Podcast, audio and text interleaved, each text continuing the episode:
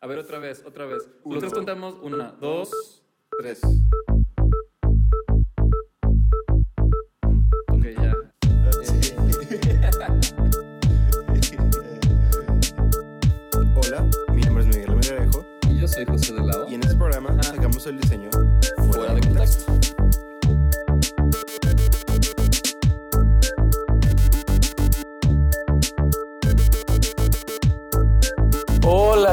Todos y sean bienvenidos al primer capítulo de Fuera de Contexto, el programa donde contamos historias de diseño a través de diferentes opiniones e ideas. Mi nombre es José de la O. Y yo soy Miguel Migarejo. Para más información sobre este programa nos pueden encontrar en Facebook con el nombre FDC Podcast, es decir, facebook.com, diagonal FDC Podcast y En Twitter como FDC Pod o pueden visitarnos en nuestra página web que es fuera de contexto.mx. Y para nuestro primer episodio decidimos explorar una pregunta un tanto cuanto trillada que es ¿qué es el diseño mexicano? Para hacerlo, decidimos preguntarle a diseñadores de diferentes países en Latinoamérica y del mundo para ver de qué manera nos diferenciamos o no como diseñadores mexicanos y lo complementamos con una entrevista a un diseñador mexicano que se caracteriza particularmente por utilizar elementos de nuestra cultura. Así que me salí por ahí a preguntar a diferentes diseñadores de Latinoamérica eh, para ver qué o cómo podrían definir el diseño de su país. Empezamos con Manuel Toledo, diseñador y arquitecto chileno. poder hacer muchas cosas con poco, porque por ser un país tan alejado de los centros de desarrollo, Chile ha tenido que lidiar con la escasez en materia tecnológica, eh, de técnica, entonces todo lo que se ha hecho en diseño hasta el día de hoy representa de alguna manera la precariedad de- del medio, pero que también da una gran oportunidad para poder desarrollar cosas sin tener la gran tecnología que tienen otros países como los europeos o los americanos. Y en ese sentido Chile se ha especializado en producir eh, grandes cosas con materia prima local y que ha resaltado por la calidad del trabajo. Siempre volviendo a los orígenes, reconociendo que nuestra escasez es nuestra principal fuerza para poder resolver un problema con in- innovación o, o ser creativo o, como decimos nosotros, eh, tener la capacidad de, de hacer un truco. Muy bien, ahora pasemos a otro país de Sudamérica y platiquemos acerca del diseño colombiano con Juan Esteban Ríos. Juan Esteban se dedica a diseñar aplicaciones gráficas para apps y páginas de internet. El diseño colombiano. No, yo creo que no hay una cosa tal como diseño colombiano, sino más como una forma de abordar los problemas, de buscar una manera de ganarse la vida.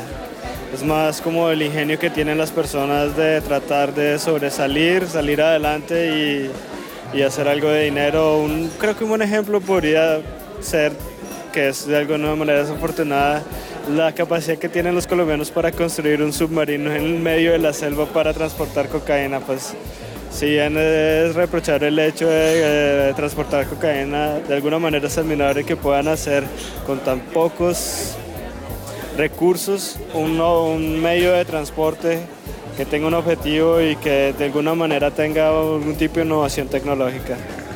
la capacidad de, de inventiva con recursos limitados. Exactamente. Bien, ahora vamos a explorar qué nos dice una diseñadora mexicana acerca del diseño mexicano, eh, con Gabriela Sánchez y Sánchez. Y Gabriela es eh, diseñadora textil y también diseña joyería contemporánea. Eh, y sí, la parodia de, de los pocos recursos y aún así encontrar la manera más brillante, incluso la manera de imitar algo original. Siempre el mexicano tiene una manera con- de hacerlo con humor y súper brillante. y ya, Muchas gracias. ojalá sirva. Sí, te juro que va a servir. Ahora, todas estas entrevistas fueron hechas a personas diferentes, de lugares diferentes, en momentos diferentes.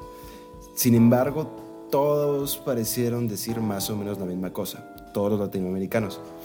Y esto no deja de ser interesante porque aunque estas personas, podemos decir, no son autoridades del diseño de su país, eh, sí nos pone a pensar de qué es aquello que entonces define el diseño colombiano o chileno o mexicano.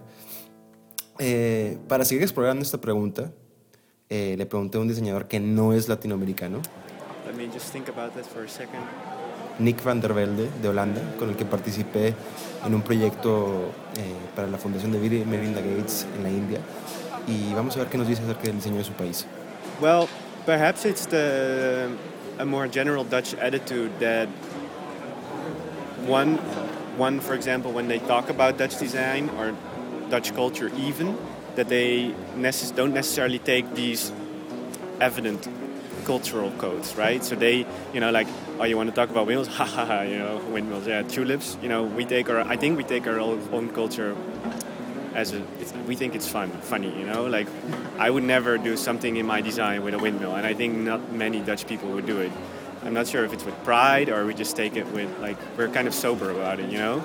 And maybe that allows us to search for like a deeper meaning, whereas maybe an Indian designer still or Mexican designer takes more the superficial elements or something, which are also internationally renowned as Indian or Mexican, I would say. And perhaps, uh, and then also you can, for example, look at Italian design, which maybe in the 70s as well had a very, it was also not, it was, I think, also similar to the Dutch one, that it was more deep than just having an Italian flag, you know, on it, like something like that. Cool, man. Thanks. No worries. Eh, bueno, eh, también hay que ver que este diseñador, el que entrevistaste de, de Holanda, su background es una universidad técnica, por lo que su acercamiento al diseño siempre va a ser mucho más pragmático y más cercano a la ingeniería. Eh, si lo comparo con diseñadores de otras escuelas más enfocadas al arte, sí ves diseñadores holandeses que se, que se preocupan y utilizan la analogía típicamente holandesa, como bien dijo tu, entrevistado, los molinos de viento, pero también los tulipanes, el del blau, que se están inundando. No, no sé, creo que eh, más bien aquí la respuesta es no es tanto en el lugar, sino más bien en la decisión de cada diseñador. Así que definiciones como tal no tenemos ninguna. Lo que sí podemos ver es que hay características que no son exclusivas de un país, sino más bien de una región o quizás de una cultura compartida. ¿Globalización? No sé, quizás así se la pueda llamar. Eh, no sé si sea exactamente de eso lo que estamos hablando acá. Pero sí que surge la pregunta de qué es lo que podemos traer diferente como diseñadores mexicanos o de cualquier otra nacionalidad a la mesa. Escuchan al arquitecto y diseñador español Luis Gómez Barquín. diseñador. Bueno, Sin si duda. me preguntan, digo de dónde soy. Pero. No sé. Yo creo que al final también, pues. Te inspiras y tomas como fuente de, de inspiración pues tus propias raíces o tus costumbres, porque has tratado mucho tiempo con ellas y al final siempre florecen de alguna u otra manera, ¿no? Pero no creo que al final resulte en una arquitectura o en un diseño característico español o en un diseño holandés, no sé. Para mí es algo más global y depende de la persona y de la trayectoria de cada, de la visión o de la, de la forma de diseñar de cada persona más que de, del país de donde viene. Creo. Claro, siempre depende del individuo. Pero esta reflexión también nos lleva a preguntarnos qué es entonces o de dónde surge lo que se reúne en los libros, en los pabellones, en las exhibiciones internacionales cuando se habla acerca del diseño de un país. Isala Córdoba Rubino, mexicana, diseñadora estratégica radicada en Holanda, de la cual estaremos escuchando un poco más en los siguientes episodios de Fuera de Contexto, nos dice algo muy interesante al respecto. A ver, en primera, yo no creo que exista como el diseño de ninguna nacionalidad en ningún país, pero sí existe una marca. Y el diseño mexicano podría ser lo que sea, lo que sea, siempre y cuando se tenga una estrategia de marca con- congruente y coherente, que se apoye desde, que tenga, ¿sabes?, apoyo tanto del gobierno como de educativos, las instituciones, eh, ¿sabes? Que tengan una historia congruente. Y podría ser lo que sea. Y si me, si me pusieras a diseñar la marca del diseño mexicano, mm, no sé, tendríamos que analizar como cuál, cuál, cuáles son los valores de México, ¿no?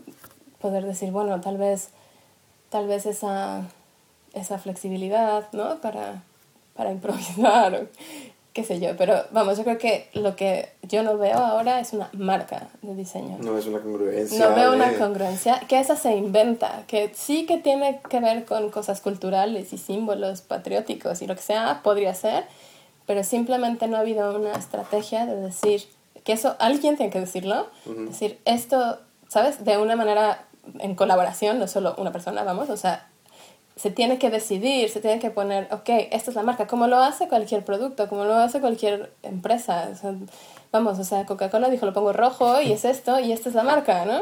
Lo mismo tiene que ser en México, una historia congruente que tenga, eh, ¿sabes? Como todo, todo la, la- como de A a Z congruente. Y eso es lo que no veo, que nadie tampoco está o no hay algún programa como en Holanda. En Holanda hay, vamos, todo un programa que se dedica al marketing de la marca de diseño holandés. Eh, la Academy. La Academy, claro, y esa es la marca, que no quiere decir que no existe otro, otro diseño holandés, claro que existe otro diseño holandés, que igual se parece al alemán o se parece, no sé, pero existe simplemente una marca de diseño holandés que cumple con, sabes, que hay una guía, que hay como todos unos parámetros para que cumpla con esa marca. Y, y eso está, no sé, la Design Academy está muy involucrada y otros estudios de diseño. Pero en México falta eso, falta como un organismo que diga, esto es la marca y la vamos a, a lanzar.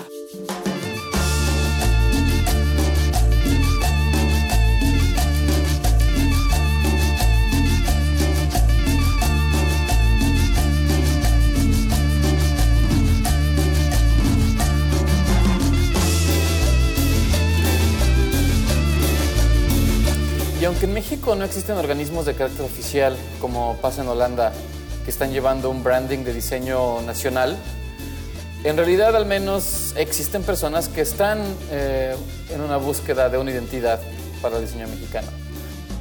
Y me refiero a curadores, galeristas, instituciones educativas y por supuesto los diseñadores mismos, cada uno a su manera. Para la segunda parte de nuestro programa eh, fui a platicar con uno de estos diseñadores. Bueno, mi nombre es Ariel Rojo y soy diseñador de objetos. A finales de los 90, Ariel junto con otros colegas creó una marca de diseño que buscaban exactamente eso, una identidad para darle al diseño mexicano. Esta marca se llamaría MX. Cuando, cuando inicié MX en realidad fue un, un proyecto sumamente personal. Fue un momento en donde, si bien estaba en moda el tema de la globaliza- globalización, o bien para mí era nuevo, o sea, ¿Qué estamos hablando? de 1990, eh, pues yo estaba muy preocupado en quién iba a ser como diseñador mexicano en un, en un contexto global. Si tomamos en cuenta que durante esta época no existían los medios de comunicación como ahora, es decir, no existía Tumblr, no había The Scene, no había Found, Designaholic y por supuesto TokTok. Estos comerciales son 100% honestos. Eh, y si recordamos que la mayoría de los productos de diseño mexicano también se enfocaban en replicar lo que estaba pasando en otros lados, ¿en dónde podía un joven diseñador ir a buscar inspiración? Para Ariel, el Museo de Antropología le resultó bastante atractivo. iba primero con esta actitud mucho más humilde, decir pues qué es lo que hay, qué es. No, no pretendía encontrar algo, posiblemente lo que descubrí fue parte de mí, o sea, parte de lo que es un mexicano como tal, como tu legado. Sin embargo, hay un tema en las identidades y tiene que ver con esto del museo, porque el museo generalmente es historia, de hecho se llaman museos de historia. Eh, hay un y cuando hablas de la identidad, hay un tremendo mal planteamiento en los, en los tiempos, porque no hacemos las preguntas de la manera adecuada. Una cosa es qué fuiste o quién fuiste, la otra es quién quieres ser, que es futuro, y la otra es quién eres, que es presente. Entonces, si entendemos que hay tiempos en la identidad, entonces podemos hablar, empezar a hablar de la identidad. El presente es el que hace tu pasado y el que te direcciona hacia tu futuro. El tema de que en México muchas veces sacrificamos mucho nuestro presente por nuestro pasado o por una expectativa que se llama futuro, pero no que tal vez no, no es el adecuado a nosotros, ¿no? Exacto, por futuros ajenos. Entonces yo creo que lo primero que tenemos que entender al hablar ya de identidad, pero que estos procesos o estas experiencias me llevaron a este tipo de conclusiones es, claro, es el presente.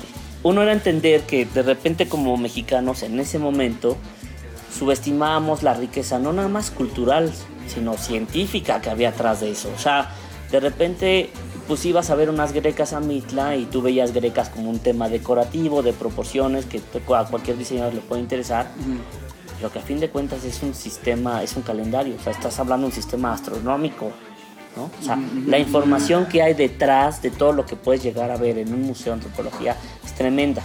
Las proporciones, a mí me llamaban mucho la atención. También observé que de repente, bueno, el material con el cual estas eh, nuestros antepasados trabajaban pues era obsidiana o piedra o vete a saber qué. Pero si estas formas las pasabas a plástico o en ese momento estaba muy en ese rollo, podían estar al lado de, en ese momento, en mi manera de pensar, de cualquier artículo de Alessi. Absolutamente, ¿no? Con una carga además cultural tremenda. Entonces, ese, descubrir eso, ver esa posibilidad, fue la detonante para decir de aquí soy. Entonces, ¿cómo tomar estas formas que originalmente estaban diseñadas para ser fabricadas a mano y traducirlas a un medio actual y de manufactura contemporánea?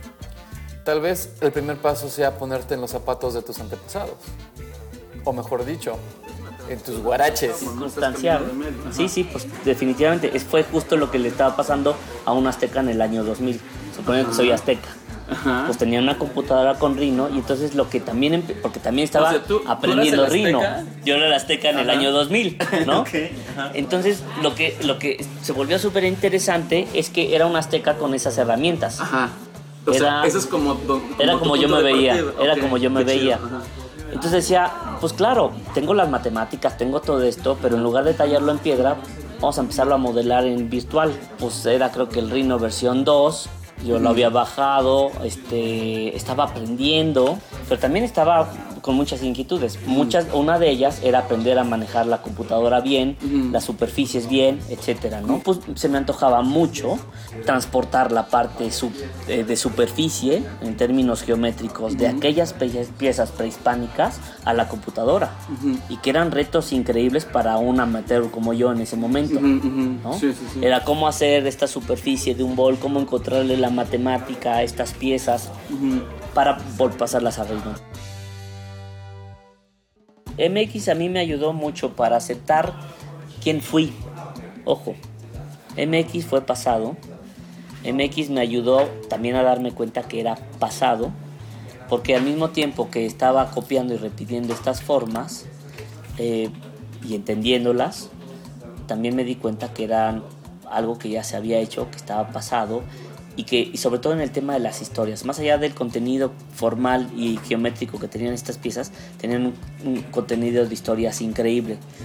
Y ahí fue cuando me di cuenta, bueno, yo tenía que contar mis historias presentes. Entonces, pues sí, los aztecas ponían iguanas y iguanas y ponían el maíz y el maíz y el sol azteca, lo que tú quieras, ¿no? Un sistema de calendarios porque su contexto, su economía estaba basada en la agricultura y su sobrevivencia yo entendí que yo tenía que contar mis historias presentes. Entonces las historias ahora son, pues el viene, viene, eh, la economía, el lavado de dinero, o sea, el mojado, por ejemplo, que es una de las piezas que me parece con más fuerza. Los mojados son aquellos migrantes que se cruzan por el río Bravo, que se mojan para llegar al otro lado buscando una mejor calidad de vida. ¿no? Eh, mojado es un escurridor de platos que las paredes que sostienen todos estos platos generan esta puesta en escena de la frontera México-Estados Unidos, en donde hay esta, esta, este, este campo como desértico con cactus y la frontera, y está el mojado y el coyote, que es el que ayuda al mojado a pasar, está el militar en la patrol, está la muerte, porque también te puedes morir, está como es una puesta en escena de lo que está pasando, ¿no? Y que tiene que ver con secar platos. y que tienen que ver con secar platos. Porque además la mayoría de las personas que cruzan al otro lado buscando una mejor de calidad de vida acaban en la cocina, lavando platos, ¿no? ¿Qué es lo más importante de ese objeto en específico de mojado? ¿Su funcionalidad o la narrativa que tiene? No, la narrativa es un... De hecho, eso es un arte objeto, digo, cuesta como 8 mil pesos o más, ¿no? creo que más. Este, no, definitivamente es una pieza que hice más. Ahora no sé, yo creo que entiendo el valor de utilizar metáforas y elementos de la vida mexicana para realizar productos y en general diseños. Sin embargo, a veces en ciertos productos se me hace esto bastante literal. Mm, No creo que estos sean los elementos más importantes del diseño mexicano o de cualquier diseño en general. No sé, yo no lo quiero ver tanto como la identidad de un diseño. ¿no? Sino más bien me interesa el proceso creativo que, está, que hay detrás de, de, de un diseñador que, pues en este caso, utiliza su cultura como una fuente de inspiración, ¿no? A mí me gustaría saber cómo lo ve él y cómo se refleja esto en su vida Lo profesional. de la metáfora. Porque estoy seguro que él hace, pues, demasiado. Sí, pues es que él, él Porque él hace un montón de productos. Digo, mucha gente conoce lo, lo que no- normalmente se ve en las revistas y así. Digo, cuando yo trabajé con él, pues sí veías, este, es, es otra historia totalmente diferente, ¿no? Pero lo que tú me preguntas, también se lo pregunté a él, ¿no? O sea, si, si en cierta manera es válido el utilizar esta, esta narrativa, tal vez un tanto eh, literal, para comunicar y hasta, y hasta educar a un cierto público, ¿no? Y bueno, esto fue lo que nos respondió. Sí. Creo que sí. No es lo único que hacemos o que hago. Afortunadamente me he dividido en tres. La oficina de diseño donde como tú estuviste aquí, llega un pedido, se hace, etcétera, ¿no? Y somos muy, muy estrictos. Tal vez la, sí hay una influencia formal de este aprendizaje, pero no necesariamente tenemos que contar una historia en todo. Sin embargo, la mayoría del trabajo por la cual nos reconocen son por estas cosas que son mucho más empáticas, ¿no? Y fíjate, sí funcionan porque son las que más solitas se mueven. O sea, nosotros no movemos un dedo en temas de publicidad ni de promoción. O sea, tú estuviste aquí y sabes que nos vale gorro. Eh, sí creo que hay una- un tema hoy en día importante en donde el mundo tenemos que cambiar nuestra manera de hacer las cosas. Y antes de cambiar las maneras de hacer las cosas, lo primero que tenemos que hacer es tener, cambiar nuestra, nuestra mentalidad, ¿sabes? Nuestro, nuestra conciencia de por qué estamos haciendo las cosas. O sea, seguramente ahorita estoy hice un cerdo, ma- ya mañana habrá alguien que verdaderamente haga una lámpara que no consuma energía. Pero no va a estar inspirado si no es porque alguien le dijo, güey, el mundo se está acabando o la energía se está acabando o algo está pasando. Entonces, mi generación, mi contexto, en ese, en ese contexto, creo que sí es importante contagiar a las nuevas generaciones con preocupémonos por algo más allá del diseño, contándole tal vez en este caso la historia. Y este estilo de contar historias a través del producto le valió a Ariel crear una colaboración bastante interesante entre su estudio, con el apoyo de alumnos de la UNAM, y la empresa americana Kickerland. Y el resultado lo puedes ver en la tienda del MoMA en Nueva York. Al ver los diseños de esta colección, uno no puede evitar ver las referencias de la cultura mexicana. Y por esto le pregunté a Ariel sobre qué pensaba, si esto puede ser un branding del diseño mexicano. No, hay mucho, más bien hay O, muchos... o- o no se necesita. No, sí se necesita, eh, aunque seguramente mucho será, será más un 100 pies, o sea, cada esfuerzo es un 100 pies de 100. Primero también porque México es un país mucho más complejo que Holanda, o mucho más complejo que otros. O sea, para entrar, para, para acabar pronto, o sea, México es una suma de muchas civilizaciones, de muchas culturas. O sea, no es lo mismo Monterrey que Oaxaca. En presente, ¿eh? olvídate en pasado, en presente. Ya olvídate si los chichimecas, los olmecas, los toltecas, los zapotecas. Puta, olvídate, ¿no? O sea, y también, entonces, hacer esa es una cuestión de complejidad, ¿no? Eh, sí hay esfuerzos, o sea, está desde los de Quorum que están intentando rehacerse. Eh, Centro está haciendo un poco eso como escuela, pero otra vez, Centro son cuántos diseñadores de cuántos millones de habitantes, ¿sabes? Pues Holanda, bueno, pues cuántas escuelas de diseño hay en Holanda. Entonces, en lugar de querer meter un elefante en, eh, en el vaso de agua, pues vas a meter un ratón. Y ese es el gran potencial de México, es un elefante, ¿sabes? Es un, un animal sumamente complejo y muy grande en términos de, de cultura. O sea, entonces por eso es tan difícil acotarlo. Y um, yo creo que eso es todo. A menos que quieras agregar algo o... Pues no, mira, yo creo que también estamos llegando tarde a la discusión. Eh, Ajá, tú, lo acabas de, tú lo acabas de mencionar muy bien. O sea, para mí, ¿qué es diseño mexicano? Lo que hace un mexicano, punto, o en México. Listo, ya, se acabó. Ahora hablar de, a ver, vámonos al otro lado. Diseño italiano, ¿qué es? ¿Italiano? Manufactura italiana. Las compañías italianas que sí empezaron con mucho diseño italiano, pues ahora hacen diseños verdaderamente de alemanes, de japoneses, de chilenos, de austriacos, de lo que tú quieras. Entonces, a chingar, ¿cuál es el diseño italiano? ¿No? Eindhoven, por ejemplo.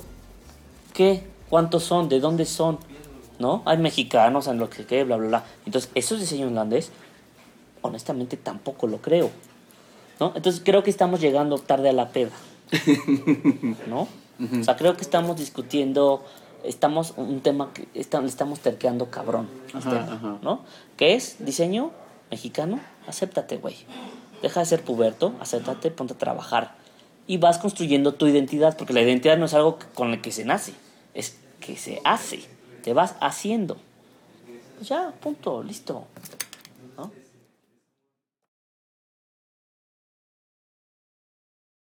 Y ya vamos llegando al final del programa y creo que no llegamos a ninguna definición, ¿verdad, José? Eh, no, pues, no, está, está difícil, ¿no? Sí, es difícil. Creo que es hasta imposible llegar a una definición de qué es el diseño mexicano o de cualquier otro país.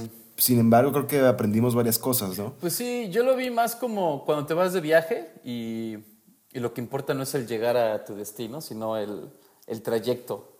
Y pues tal vez no era, el, el objetivo no era el encontrar un, una definición tal cual, más bien era pues explorar varias ideas, ¿no? Yo creo que como diseñadores tenemos que entender que el diseño mexicano, el que se vende en las tiendas, el que exagera nuestros gestos y muestra a veces de manera caricaturizada nuestras tradiciones, no es más que una bandera que podemos ondear a placer. No tenemos la obligación de diseñar siempre con, por ejemplo, calaveras o luchadores, pero sí tenemos la oportunidad de explotar los valores intrínsecos de nuestra cultura en nuestro trabajo, utilizando helvética o lo que se requiera. El diseño mexicano, el que sale en los libros, siempre va a ser eh, lo que las personas, mexicanas o no, quieren entender como mexicano. Nosotros, siendo mexicanos y siendo diseñadores, tenemos que entender esto y tenemos que sacarle provecho. Trabajar, como dice Ariel, y ser muy disciplinados. Sí, totalmente de acuerdo. Hay que trabajar, ¿no? Hay que trabajar. Eh, el- la identidad se hace, como bien dijo Ariel, pero yo no estoy de acuerdo en el sentido de que llegamos tarde a la peda. Él dice esto ahora, pero obviamente cuando él era estudiante pensaba diferente, ¿no? Y, este, y bueno, es parte de, de un proceso de generar un estilo propio, el tener estas preguntas eh, existenciales, ¿no? Eh, y, otra cosa, también todo esto de, pues, de, ser de dejar de ser puberto y ponerte a trabajar, también yo lo tomo como pues que de repente hay gente que enfoca más energía en saber que está haciendo lo de al lado que, el, que el, en hacer bien tus propias cosas. ¿no? Y así llegamos al final del primer episodio de Fuera de Contexto. Los queremos invitar a que nos visiten en nuestra página web, que es... Eh, www.fueradecontexto.mx Por ahí pueden encontrar más información acerca de este episodio, de las personas que colaboran en él y de los episodios que vienen en un futuro. También se pueden conectar con nosotros por medio de Facebook. Eh, búscanos como FDC Podcast, es decir, www.facebook.com, diagonal FDC Podcast. Y síguenos en Twitter en arroba FDCPod. Ya para finalizar, te queremos informar que Fuera de Contexto es un programa gratuito y queremos que siga siendo gratuito y está registrado bajo la licencia de atribución no comercial no derivada de Creative Commons, es decir, puedes utilizar este podcast para lo que tú quieras mientras no hagas lucro con él y nos eh, des un crédito justo. Y por lo tanto, Pueden apoyar la producción de Fuera de Contexto donando unos cuantos pesos o bien patrocinando el programa. Esto nos ayudaría, por ejemplo, a realizar mejores eh, grabaciones, mejores intervenciones, edición. postproducción y no sé, ¿qué más? Así que los esperamos en fuera de contexto.mx. No importa cuánto sea, yo creo que José, como quiera, lloraría de la emoción. bueno, pues así tanto de llorar tal cual, quién sabe, pero pues sí sería bastante agradable. Así que hasta la próxima. Nos estamos escuchando.